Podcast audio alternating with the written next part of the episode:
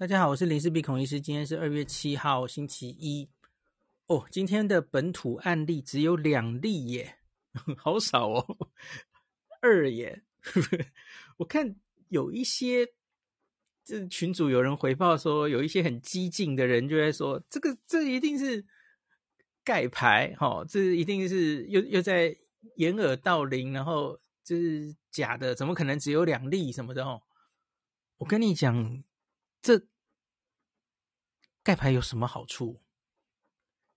跟你说，只有两例，到底有什么好处？我觉得一点好处都没有。诶，第一个是，假如现在疫情真的啊，社区一有很多根本没有检测出来的哈，然后其实社区疫情是蠢蠢欲动的哈。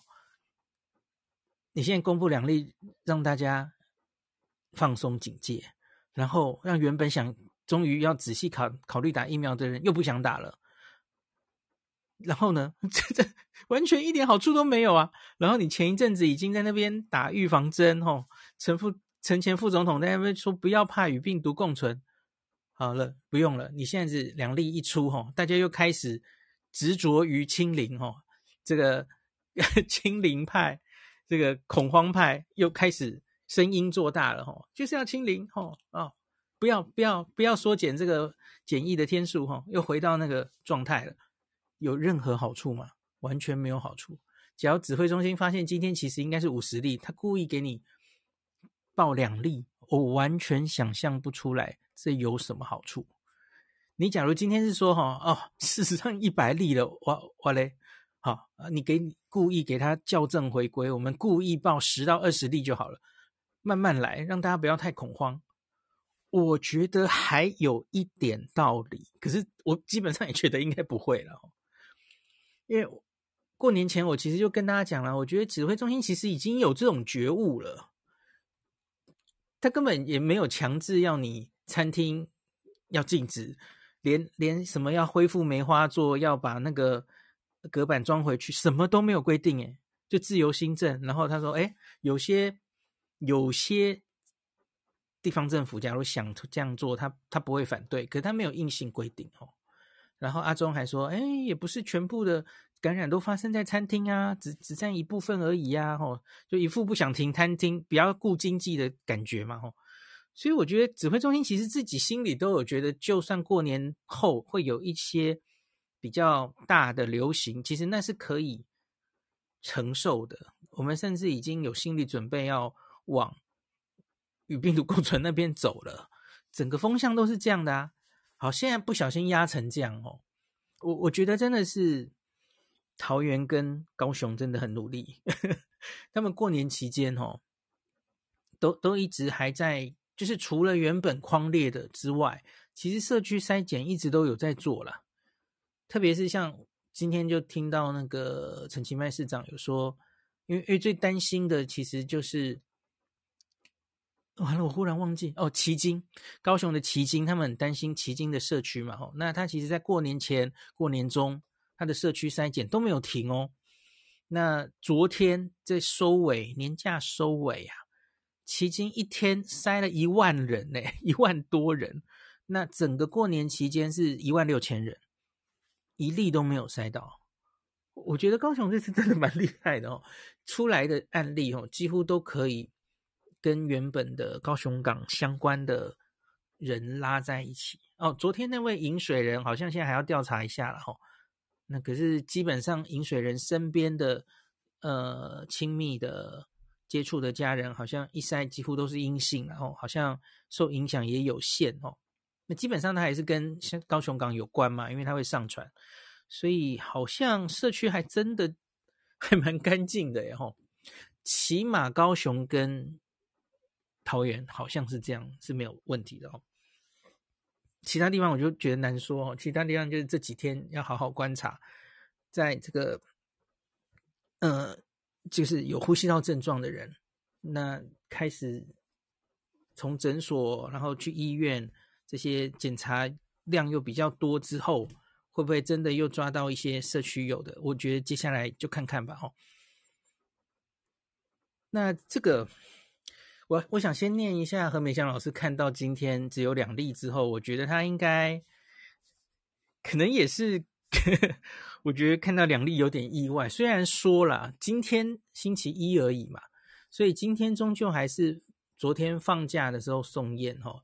真的上班之后开始看到的有呼吸道的人，大概还没开始了哈。这是此后几天要看的事嘛。那我们来念一下老师写的这段哦。老师的 title 是写“平安喜乐的代价”。我们平安喜乐的把春节过了，多么理所当然情怀。可曾想过，若是换你来被关在台湾的某一个小房间里，单独一个人过年，你可能就不会用平安喜乐来记录你二零二二年的春节假期。所以，让我们现在一起来看清楚，其实两年多数。两年来，多数台湾人所享有的一个相对平安无事的生活，是建构在一些个人、一些产业付出了高代价。卡虎，其实这是我们整体的国家社会成本的基础上。那今天记者会插个题，今天记者会上有旅游业者说我们已经撑不下去了，阿中说再忍忍，再忍忍。啊，呃，就是外国人、外国旅客今年不来，明年会来。我在想，我在想，是我不要关在台湾，好不好？好，OK，好，再来，这些代价整体值多少？要如何清算？当然不是以我，这是指何美香老师自己了哈。以我这个医师的专业背景就能盘点清楚的。等疫情趋缓后，就会有经济学家、教育学家、社会学家。心理学者、医疗公卫学者等等来为我们一一清点。那届时我们会非常感恩，原来我们台湾人生命是如此值钱，以如此高价来维护哦。那老师意思就是说，其实我们真的付出蛮多的代价哦。其他国家当然也付出了高的代价，不过很多是无法弥补的，已经陨落的生命。但是届时我们也得想办法来弥补付出了这些代价所产生的整体后遗症。一年多前，在一个通俗演讲结束后，一个长辈问我：“我们的国门是否能不开放？”那言下之意一定就是很多。其实，在指挥中心这两年下面一直都有这种声音嘛，啊，就锁国就好了，不要让外国人一直进来啊，把病毒都挡在外面嘛，吼。我告诉他，现在没有新冠病毒药物，没有疫苗，再加上病毒的高致死率，封锁国门入境管制，绝对是理所当然。那因为换取的是你我的生命，所以现在我们国门是不会开放的。那已经是一年前的时空背景，当时不管是确诊接触者的追踪管制，或入境的筛检。隔离检疫等等所付出的个人经济社会成本，都具有换取确保国人生命安危的功能，当然值得。相对于现在，我们既有药物，也有疫苗，加上低病毒的致死率，夸胡部分应该是受益于疫苗施打。此时，所有与清零相关的策略，不管是边境管制、接触者追踪管制。这些代价所换取的，大部分已经不再涉及我们绝大多数人生命的安危了。因为我已经跟大家分分享过分年龄的 Omicron 的致死率，哈，特别是打过疫苗的，哈，那个五十岁以下是极低无比，大家应该已经看过了嘛，哈。所以老师这指的是，可能只是对老人家，特别是完全没有打疫苗的老人家，哈，的生命代价。那。而是像平安喜乐的春节这般正常的日常生活，反而会被牺牲掉哦。所以现在我们会问：如此高社会成本的防疫策略是否值得持续下去？或许有些人对于防疫的降级解封，他会抱以等同于对于病毒一般的恐惧感。现在他们正蠢蠢欲动，很焦虑的要辩论 Omicron 的传播力所能造成的危害不可忽视。五到十一岁的小孩没有疫苗，好危险哦！开放好危险，欧美各国开放了还要再封锁的先例不可循。那或是此时台湾还没有本钱与病毒共存等等，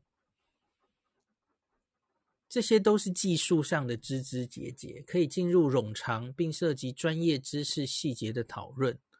不过，若着眼在国家政策的大方向，也是一样可以根据传染病的专业知识，同时兼顾医疗工位跟科技在防疫功效的极限，从长计议，来讨论并整体评估防疫政策对国家社会经济的成本与效益，这样会更事倍功半。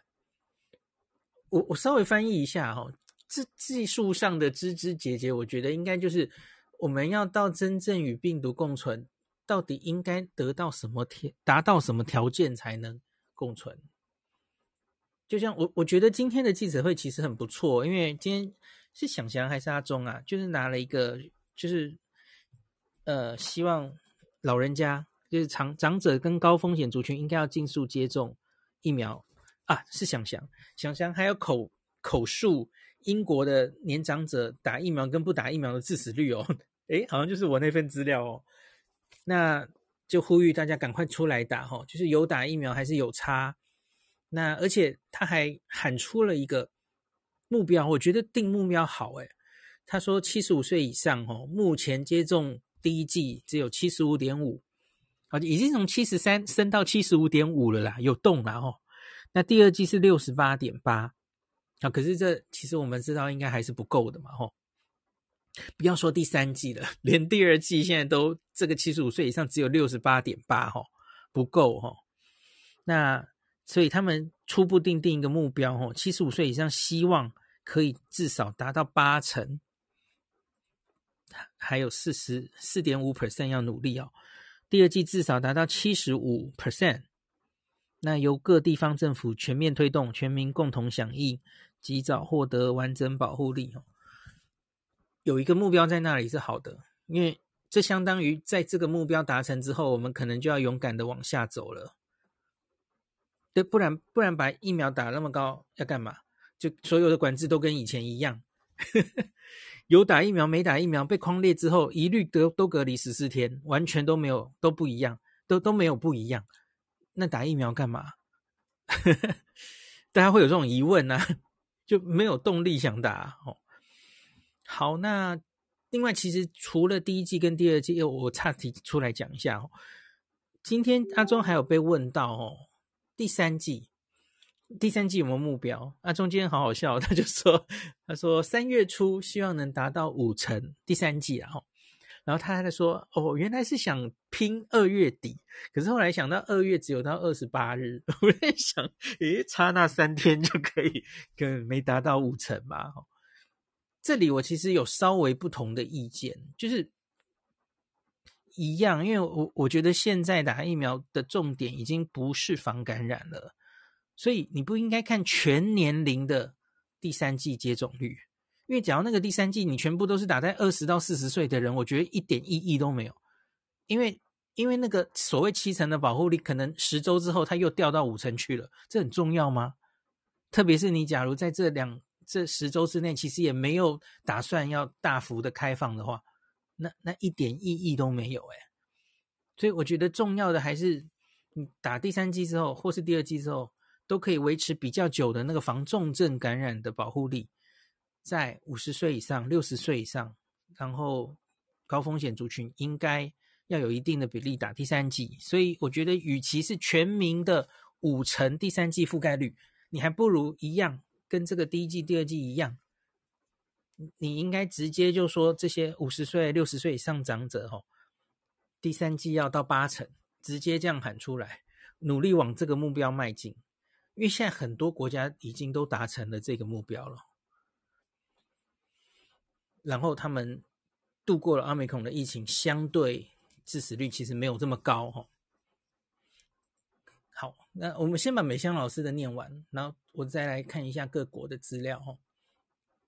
那先先提供一些我们必须接受且不可改变的大前提如下：一，这个全球大疫情的终点 （pandemic） 的终点是病毒进入低度的本土性传播。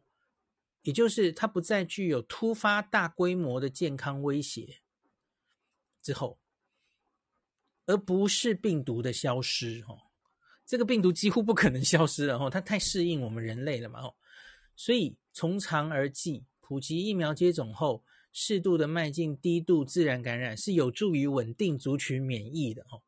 老实说，他明天会提供更多资料哦。那也是顺势而为，事半功倍之道。第二点，台湾不可能以人为的手段永远将病毒阻绝于境外。基本上现在还能这样做的，就是对面的中国吧。然后台湾算是这波，好像是不是又守住了？不知道哦。澳洲放弃了嘛？那纽西兰三号虽然口里说放弃，其实控制的还不错，可是他们大概也快开了哈。香港爆了哈，农历春节后爆了，可是我不知道他们还会不会坚持清零。没了，其他国家几乎都已经是被逼或是就是主动选择了与病毒共存嘛哈。好，那呃，找出最低的代价的时机来开放国门，最好的时机让病毒进来，是运用专业知识的精髓。等越久不一定会越好，等越久不一定会越好的这句话，我可以稍微补充一下，有两件事。第一个就是你现在打上了 Omicron 的第三剂，哦，很快的打打到，我们现在已经二十几了嘛，哦，啊，部长说三月上旬达到五成，好，然后你又不开放，你就坐等这些抗抗这个免疫力在下降，哦，其实叶医师上次有跟我们讲嘛，哦，连抗住院的保护力三剂以后，追踪到我记得是十周，它也稍微有在下降哎，所以你这样等下去没没什么意思啊，你只是等到那个哦越越来越差好，所以你接下来要打第四针吗？那真的是最好的选选择吗？不一定吧哦。那第二个时间的就是下一个病毒，你确定会更好吗？不知道啊。谁知道它会不会？结果它的致病性又变回来了，这是很难讲的吧？你你怎么知道它一定会越变越轻微？好，不知道哦。好，那第三点，接触者追踪、隔离、管制的这个社区防疫策略，也不是长久之计。如何以维护医疗量能为前提的考量来松绑，还是以确诊数字的多寡为考量来决定？这类的讨论也必须要涉及成本、功效来评估。我觉得这个应该意思就是，我我自己觉得了哈，这样我来解读的话哈，对于一个人他确诊之后，他要在哪里隔离，或是他的匡列者要怎么处理，我觉得应该要更有弹性。就是这个家庭里，假如大家都没有什么风险，然后都已经。不要说打两剂了，甚至连三剂都打完了吼，这种人你还给他隔离个十天十四天做什么？我我觉得其实真的是很不必要哦。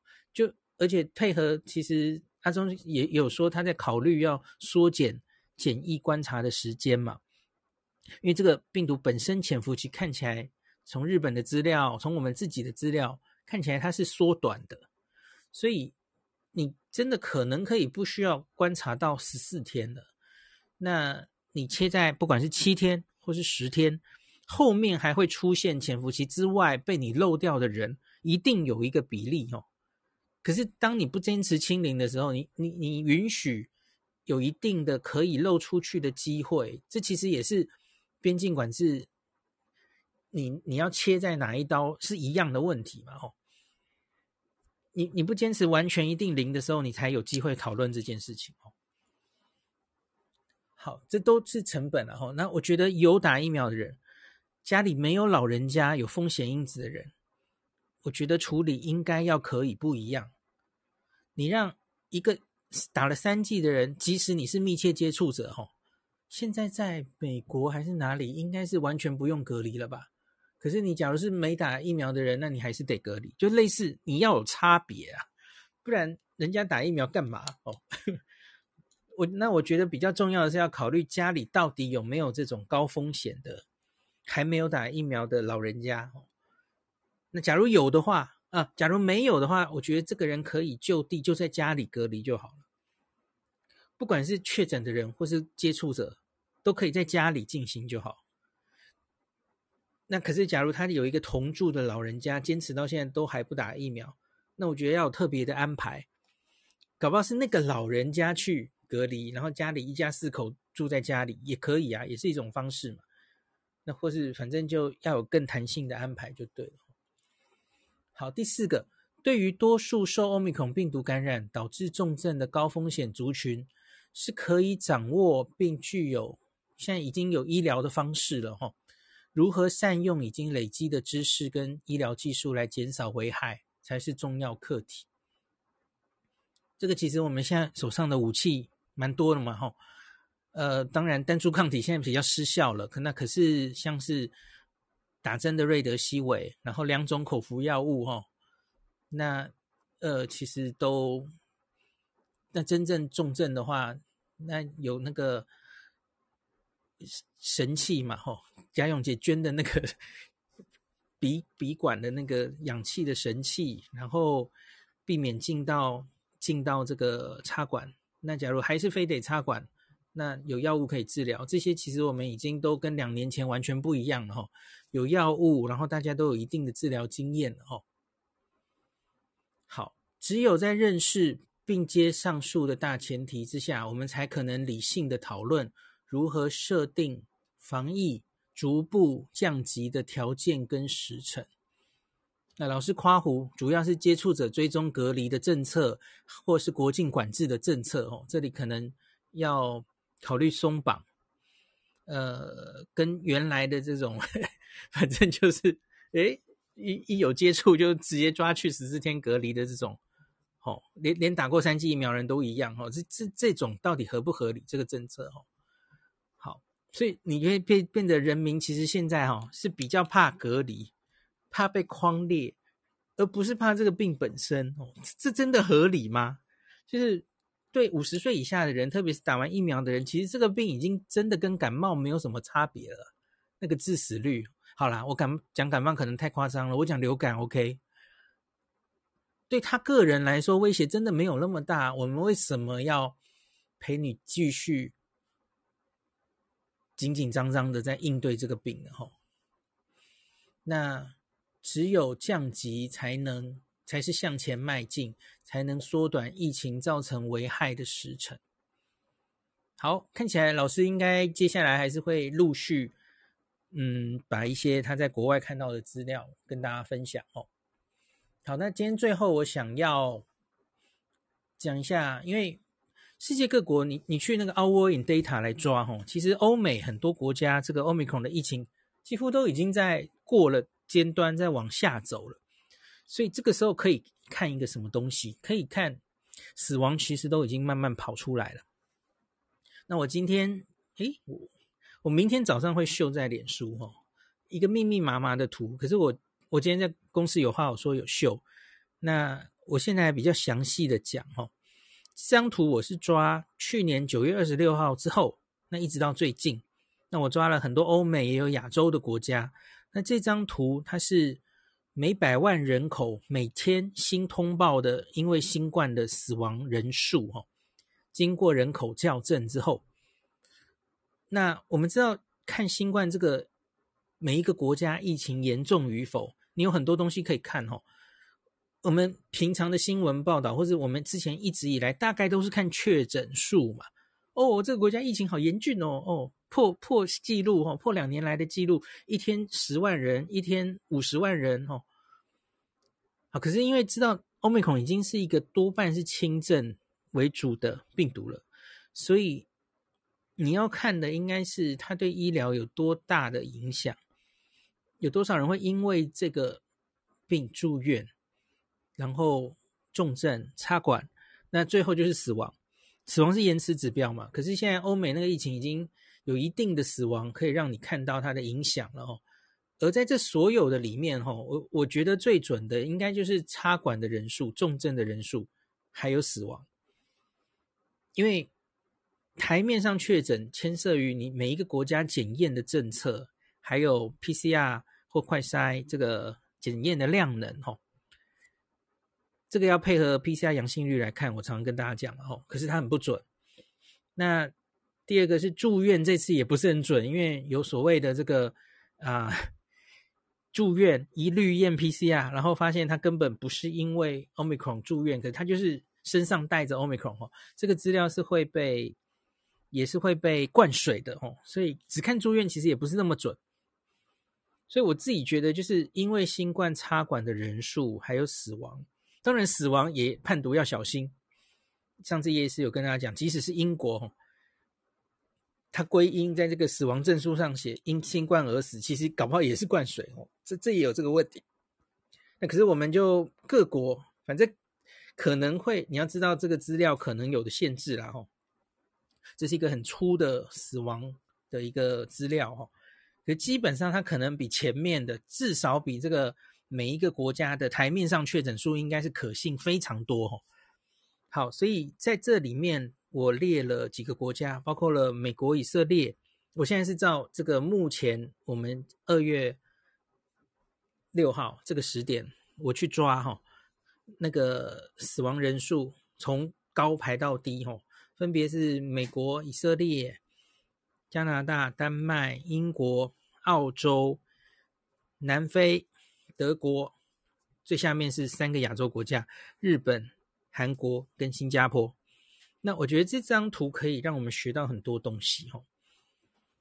好，第一个在最上面的两个国家哈，一个是美国，一个是以色列。以色列最近哈，哦，死亡率忽死亡忽然飙升哈，它它以人口校正已经跟美国 差不多了哈，每百万人可以报到大概七例的死亡哈，每天这样子。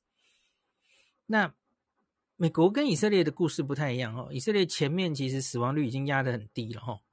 美国从去年九月以来，Delta 它其实一直就没有降到非常低哈，一直进入冬天有 Delta 的一波疫情哦，所以它大概曾经是百万分之六左右，一度降到四，可是，在进入冬天之后，十二月大概又回到五，然后。美国的 Delta 跟这个 Omicron 是有一段一起的时间哈，然后花了大概一个月，Omicron 把 Delta 干掉哈。那可是呢，哎，这个死亡率就一路往上了哈，因为美国就是案例实在太多了嘛哈，那个每天七十万七十万哈，所以从这个大概一月以后，美国这个致致死的通报的人数就一直往上升，现在要升回了比。前面 Delta 的时期还高了哦，已经这个每百万人可以每天报超过七个人死亡这样。好，以色列的话是最近大概也是十二月之后哦，而死亡忽然一路往上升哦，那它升到了也现在也是百万分之七左右。那为什么会这样？其实我我之前讲过很多次哈，我自己的解释是说哈。因为美国跟以色列这里是蛮像的，他们其实都有大概，我们把小孩去掉的话，呃，五岁以下小孩现在是没有疫苗可以打的哈。我我就假设那个五岁以下可能大概占十 percent 好了，虽然我不知道确切的数字了哈。那所以不管是以色列或是美国，其实他们都大概有二十 percent 的人，近二十 percent 的人是现在连一剂疫苗都没有打的。所以虽然他们愿意打疫苗的人，哈，有人打了三剂了，以色列还打到第四剂去了，哈。可是没办法，你那二十 percent 没有打的人就是这么多啊，所以每一次有一个新病毒进来，你就是这么多人可以染疫，然后又重症死亡。所以他现在看起来台面上的通报的死亡数，哈，以人口校正之后，以色列跟美国差不多。好，那接下来中间有一堆国家都落在差不多的。水准哦，大概是在百万分之呃三上下。那英国是这样的哦，英国从去年的自由日之后哈，它其实就维持在一定程度的死亡，他觉得是可以接受的嘛。七月十九号之后，绝对数字大概是每天大概一百例死亡。那以英国人口就是百万分之二左右，好，它就一直在二上下这个数字哈。那后来。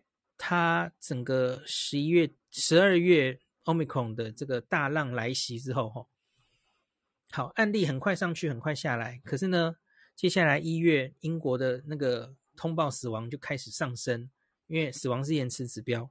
那它从原本的二哈跳到大概四左右，要高了一倍，每天死可以两百多人哦。那现在也又往下了哈，就是他又撑过去了，他把这一批重症的病人大概已经消化完了哈，他又往下降了哈，降回三左右，所以百万分之三到四左右哈，这个死亡的人口的比例哈，其实这样相对算是。以英国为指标哦，他们就是医疗这个冬天也是撑的还不错嘛。我有跟大家讲过，他们的这个加护病房需要插管的新冠病人，其实绝对人数是在下降的哦，没有没有往上升的，撑得不错哦。好，那有几个国家其实都大概落在这个范围哦，就是百万分之二到四中间，包括了加拿大、丹麦，勇敢的丹麦哦，然后澳洲。南非还有德国，德国反而现在看起来是最低的哈，百万分之二左右。可是我觉得这是因为德国，大家记不记得在九月、十月的时候那一波欧洲疫情，德国是首当其冲，所以德国的 Delta 去年冬天非常的严重，它在大概十二月的时候可以通报到百万分之五啊，每天百万分之五的死亡人数。那现在是从这个五慢慢降到二，所以德国有一点像是 Omicron 进来，然后及时把 Delta 干掉了，它变成了一株比较低致病性的的病毒，好，然后死亡率就一路一路下降，这样哈。假如没有 Omicron 进来取代 Delta，我觉得德国的疫情可能不止如此哦。这个这个蛮有趣的。那南非。南非的这个这个死亡率大概都是在二到三之间。那我觉得南非跟澳洲是我今天特别拿这张图想跟大家说明的哦。诶，这是完全不同的典型的两个国家。南非是证明了自然感染很有用，因为南非其实打疫苗的人没有那么多，打第三剂也没有这么多。那他才夏天刚刚哦，应该是他们的冬天刚刚过了一个 Delta 的很严重的流行，所以南非是证明了大量的自然感染是对后续这个致病呃 Omicron 来，然后减低它的致病力，多半都是轻症是有效的。那澳洲呢？澳洲是证明疫苗是有效的，因为怎么说？澳洲、纽西兰、台湾。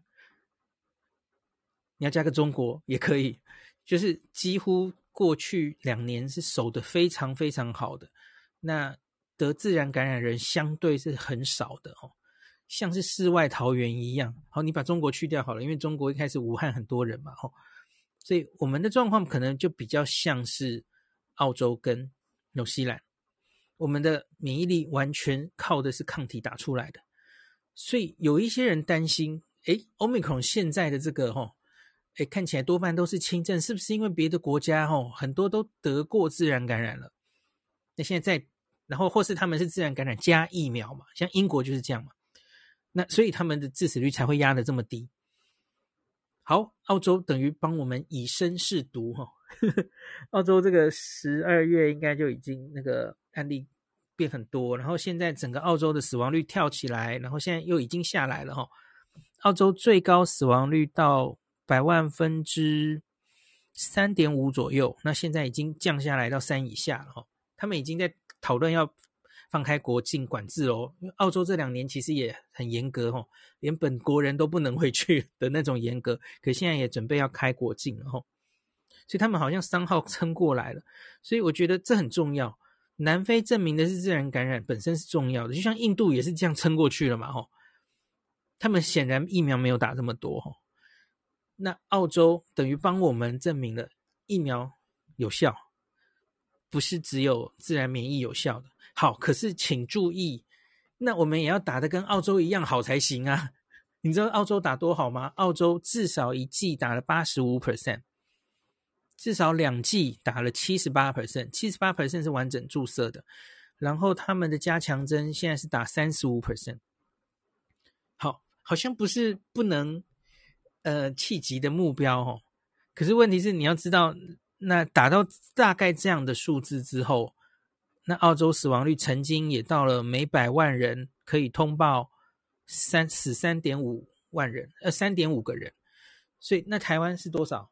每百万三点五，我们两千三百万人嘛，哦，那就是，嗯、呃，手算，三点五乘以二十三，那就是台湾每天死八十个人了，八十个人。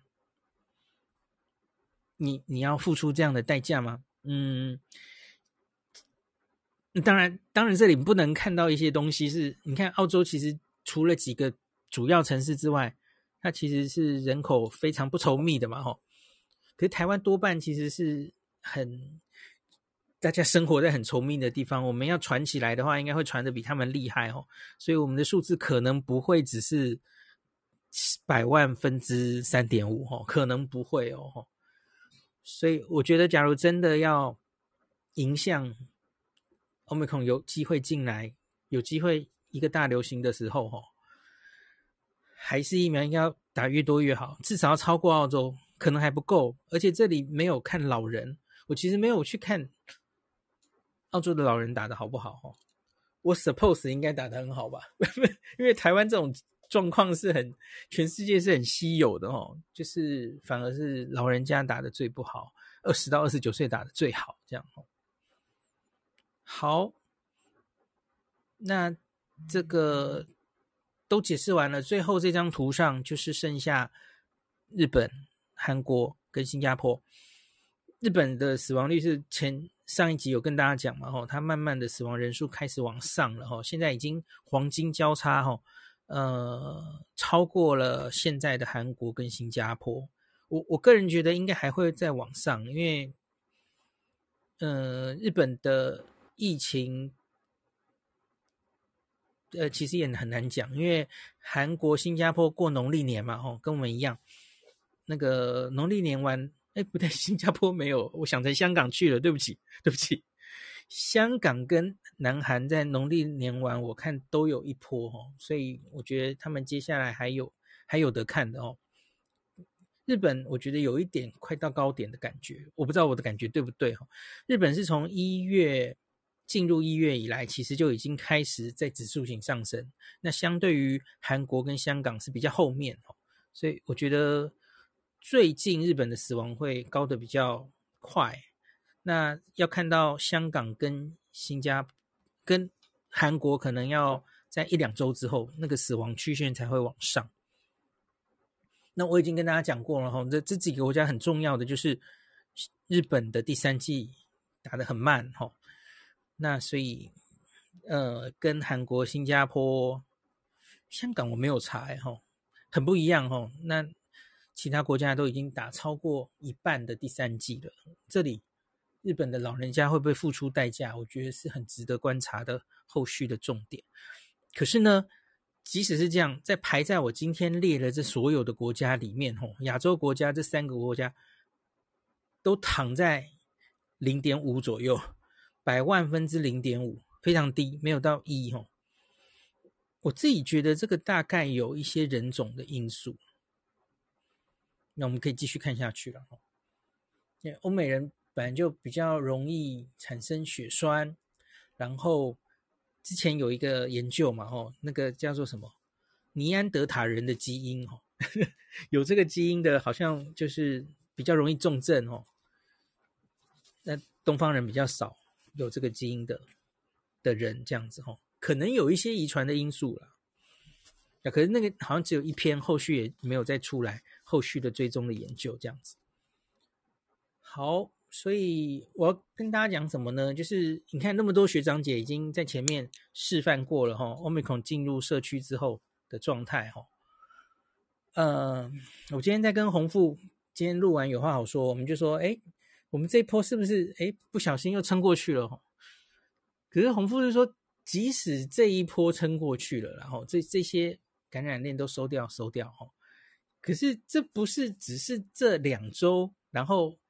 诶，好像都清掉了啊，我们就可以哦，又放心了，因为这件事没有解决啊，就如同刚刚何美香老师讲的啊，哈，Omicron 其实是一直会有机会攻击你的边境的嘛，你一不小心怎么样，他就一定，他就有可能就进来，然后从同样的事情再来一遍了。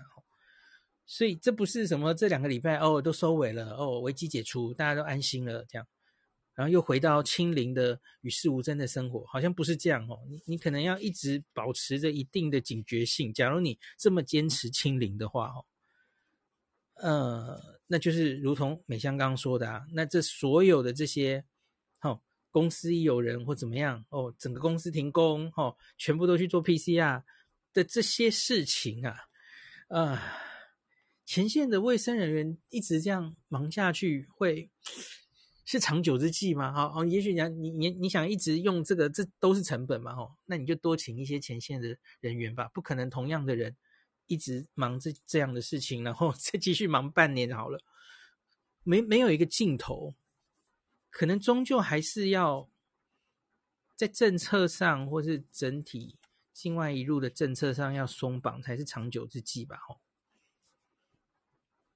好吧，那就是我我想说的话，其实美香老师讲的蛮好的，所以我今天才会全文照念，因为很接近我自己的想法哦。